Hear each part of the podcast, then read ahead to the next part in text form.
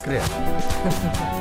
Não me obriguem a vir para a rua gritar. Ripipipiri, ripipipiri, ripipipiri, pipipipiri. Ora, então reparem na maneira como Ana Marca vai tentar passar pelos intervalos da chuva logo a abrir esta rubrica.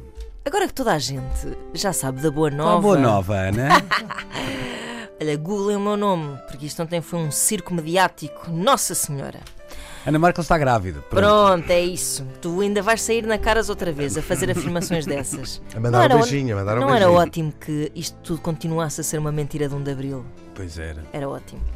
Só que não. Só que não. Bom, eh, fiquem também então a saber que neste momento sinto particular empatia, já sentia, mas agora sinto particularmente eh, empatia por todas as mães famosas que levam pancada eh, das beatas das redes sociais, como por exemplo Rita Pereira, que colocou no Instagram uma Rita foto. Pereira t- está do lado de, não, Não, das beatas. hum, não está, está do lado das mães. Ok, ok. Mães famosas.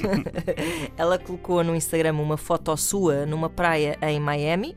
Ela que foi mãe há três meses, portanto, escândalo! J'accuse!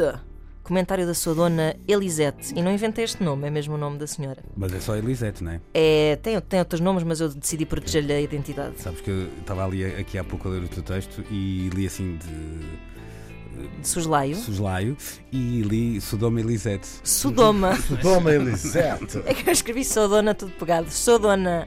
É Sodona Elisete, mas não podia ser Sodoma Elisete, porque eu diria que há qualquer coisa de sádico nesta senhora. Ela diz assim: "Ha!